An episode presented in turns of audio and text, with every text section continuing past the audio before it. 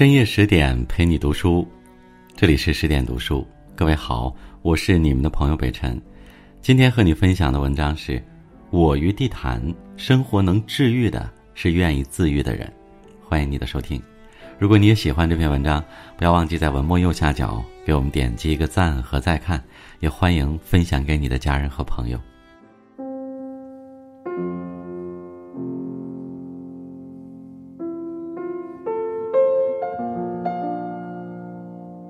杨绛曾说：“这个世界上没有不带伤的人，人生不如意十之八九。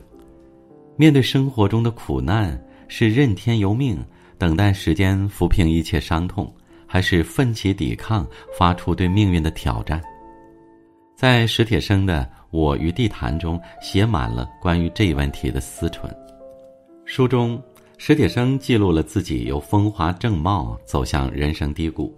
后来又在苦难中挣扎沉浮的点滴，他用最残缺的身体书写了最丰满的思想，他尝尽了人生千万种苦，却写尽了内心的欢乐与明朗。读完这本书，你就会明白，生活能治愈的是自己愿意走出来的人。一九五一年，史铁生出生在北京，一出生。他就被诊患有先天性脊椎裂的疾病，可从小史铁生不曾为这先天疾病而感到愤懑。他热爱田径，喜欢研究无线电，擅长作文、朗读和画画。在老师和同学眼里，他的未来有无限种可能。十八岁时，下乡运动在全国轰轰烈烈展开，史铁生报名到陕北延安农村插队。那时的陕北农村不仅穷，而且生存环境异常恶劣。一群不到二十的年轻人们干完一天体力活，往往只能喝上一小碗米汤。到了冬天，还要躲在没有暖气的窑洞里，忍受冰天雪地里的寒风嗖嗖。在人生最花样的年华，身处在这样贫瘠的土地上，放眼望去，是没人能保证的未来。多数人会对这样的处境感到难过。亦或只是叹息，但史铁生只将这一切看作是黎明前的黑暗。艰苦环境下，史铁生练就了苦中作乐的能力。吃的不够好，他就在小破厨房上写下“御膳房”三个大字，假想碗中盛满了山珍美味。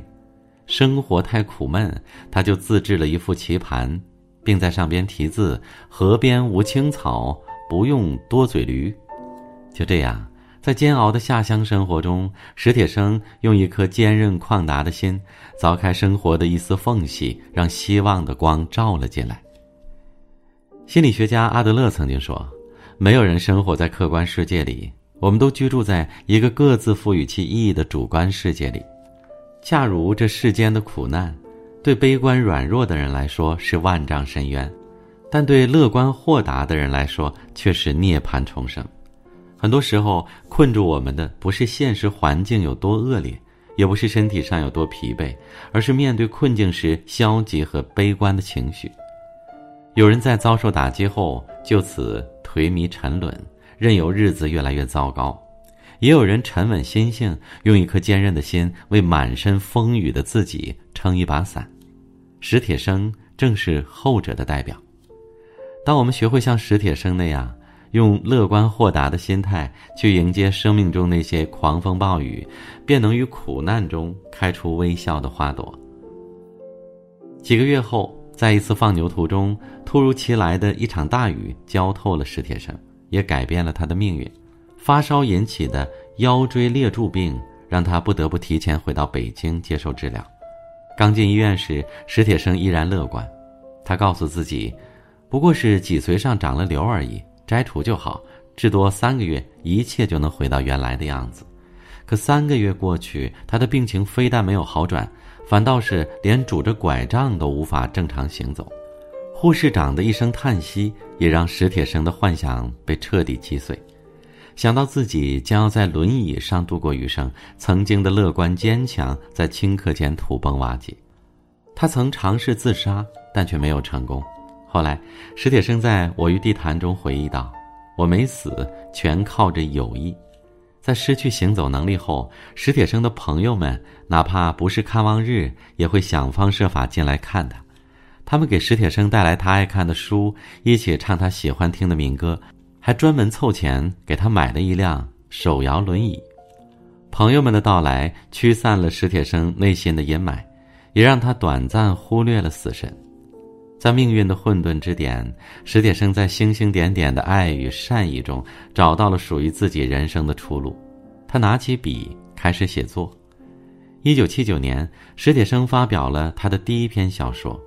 一九八三年，他发表的《我的遥远的清平湾》首次获奖。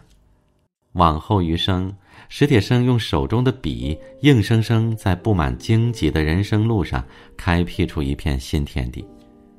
想起电影《那人那山那狗》里，父亲曾对儿子说的一席话：“日子越苦，越要有想头。人有想头，就什么都有了；没有想头，再好的日子也没滋味。”诚然如此。就像那起早贪黑赶路的货车司机，夜不归宿扫荡大街的环卫工人，早出晚归连轴加班的互联网人。谁不是靠着对生活的盼头挨过人生的一段段苦日子？罗曼·罗兰曾说：“世界上只有一种英雄主义，就是看清生活的真相之后依然热爱生活。”而这也是史铁生在书中所灌注的理想主义。或许我们要比史铁生幸运的多，我们有健全的身体，生长在更好的年代。但漫漫人生长河。我们每一个人总会经历一段暗无天日、无人可渡的时光，像考试落榜、公司裁员、家庭矛盾、中年危机。每当这时，我们不妨像史铁生这样，在黑暗中探寻人生的方向，让希望成为心里的一股劲儿。当人知道了自己为什么而活，便能生出无限的动力与勇气，去抵抗命运的暴击。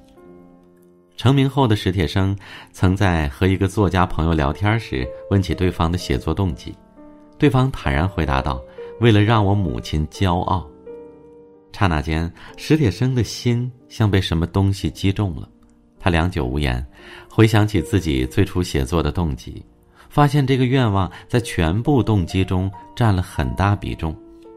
如今，他已是海内外声名鹊起的作家。可母亲却早已离开了这个世界，这一刻，史铁生深切地体会到了“子欲养而亲不待”的悲哀，更感受到了前所未有的迷茫。他一遍遍地问自己：为什么母亲不能再多活两年？为什么在他儿子就快要碰撞出一条路时，他却突然熬不住？更令史铁生感到煎熬的是。随着几篇作品获奖，有了名气后，恐慌也如潮水般裹挟着他。他害怕文思枯竭的那天降临，害怕再也写不出让人满意的作品。就这样，在如影随形的迷茫和恐惧中，史铁生来到地坛公园，再次陷入深度的思索中。迷迷糊糊中，他听见了内心的回答：母亲的离开对他来说，未尝不是一种解脱。他宽慰自己。儿子瘫痪后，母亲心里太苦了。上帝看他受不住了，就召他回去。而关于写作，他也想明白了：活着不是为了写作，而写作是为了活着。写作并非为了名利，而是因为热爱，更是为了活下去。当史铁生终于学会与过去达成和解，他发现自己终于坦然接受了母亲离开的事实。也不再因担心自己文思枯竭而陷入内心挣扎，取而代之的是活在当下的充盈。最终，他得以在写作路上一往无前。美国作家玛丽安娜·威廉森说过：“沉溺于往事，并不能让过去的伤痕愈合，只有活在当下，才能抚平昨日的伤痛。命运变幻无常，终此一生，我们都要学会与过去和解。”因为能困住我们内心的只有你自己。当一个人能真正与生活和解，就会发现，没有不如意的生活，只有看不开的人生。告别过去的最好方式，便是放眼未来，用勇气改变可以改变的，用胸怀接受不可以改变的，用智慧分辨两者的不同。看开了，世界也会跟着变好。我与地坛一书中，史铁生用平淡的笔触写尽了自己坎坷曲折的大半生。可当我们读完整本书，却鲜少会因为作者遭遇的不幸而感到悲伤和难过，因为命运残缺了他的身体，却也在苦难中造就了他更加健全的人生。正如作者在书中所要表达的，原来罪孽和福祉可以是同一件事情的描述。很多时候，我们费尽心机的想要逃离苦难，寻找幸福，到头来才发现，正是苦难本身使我们找到幸福。生活里的那些苦难，其实都源于我们内心的感受，而苦难面前是否愿意自愈，便成了我们幸福还是沉沦的分际。想要人生的首尾落在幸福里，我们首要做的，就是在自我治愈的路上主动迈出第一步。点亮再看吧，愿你在泥沙俱下的岁月征程里修得强大的内心，披荆斩棘也有随机应变的自愈能力。好了，感谢你收听今晚的十点读书，我是北辰，祝你晚安。不要忘记在文末右下角为我们点击一个赞和再看，明晚见吧。